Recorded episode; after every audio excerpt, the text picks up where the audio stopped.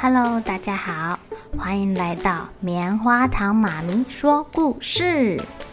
我是棉花糖，很高兴在这里跟大家分享一些好听好玩的故事。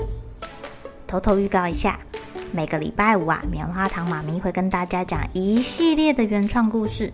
身体大公司要告诉大家，我们厉害的身体是怎么运作的哟，千万不要错过了。也欢迎小朋友在听完故事后，把你想到的画面给画下来。棉花糖妈咪会把它放在粉丝专页上面，让更多小朋友可以分享你的创意哦。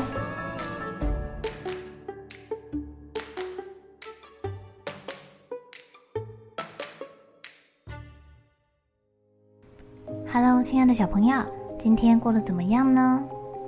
一块钱你们会拿来做什么呀？会不会丢到捐款箱里做公益呢？我们的一元铜板到底可不可以去到他梦想中的银行啊？那我们继续看看《一元铜板流浪记》第三集。在傍晚时分啊，店主人从收银机拿了几个零钱，要去夜市逛逛喽。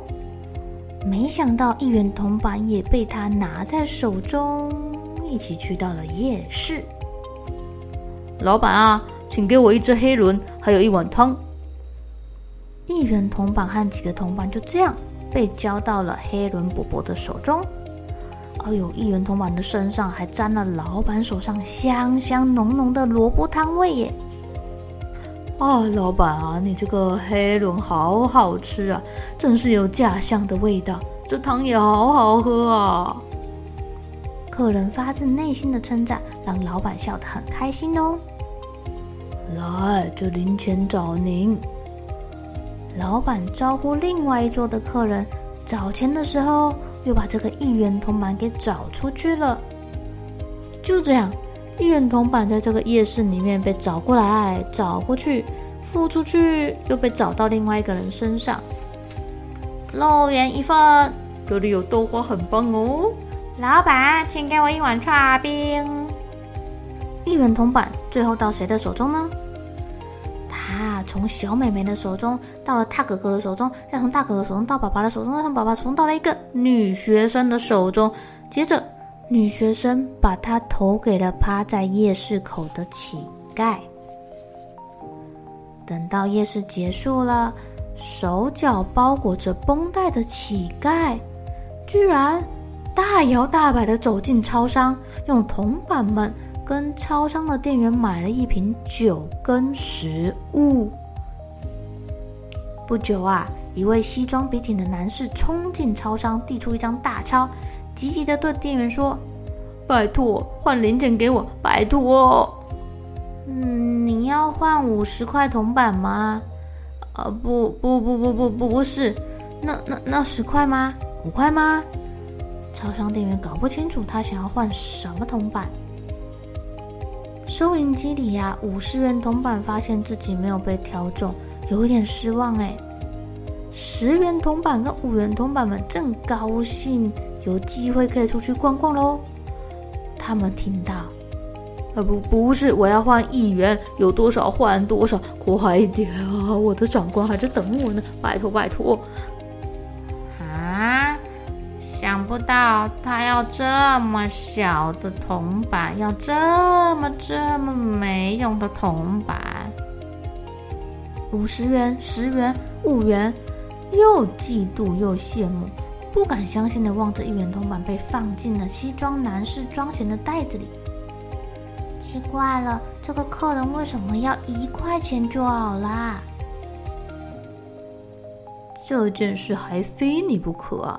钱袋里还没有换出去的一千元大钞叹口气说：“哎呀，因为市长啊要来夜市这边发新年红包，没想到要红包的民众太多了。”一块钱铜板不够用啊！啊，不够啊！哦，原来是这样啊！哎呀，其实啊，一一开始是换五十元铜板的，但是这个市长太红了，想拿到他红包的人可很多，后来才决定统统换成一元，这样可以发给更多的人。那这样大家拿到的红包钱不就变少了吗？一元铜板知道，人们通常觉得数字越大越好啊。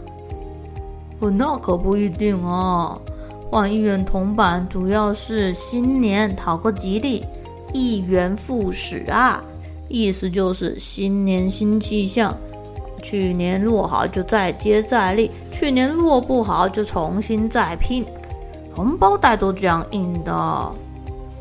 哦，一元复始，那这个红包袋的主角就非我莫属啦。嗯，一元铜板现在更有自信了哦。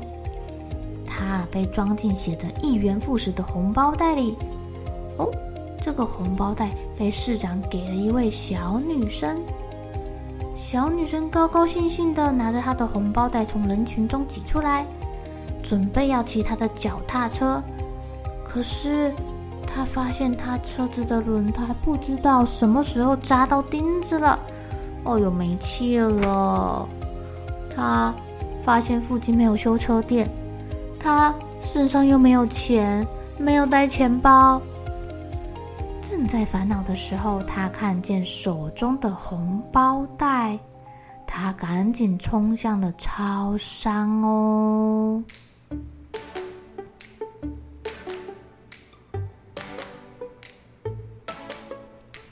亲爱的小朋友，小女孩拿着红包袋冲进超商要做什么啊？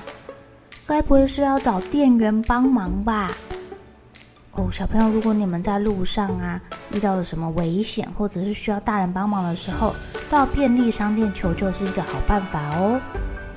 明天继续收听我们的一元铜板流浪记，看看我们的一块钱到底能不能去到他梦寐以求的银行哦。好了，小朋友该睡觉了。一起来期待明天会发生的好事情吧。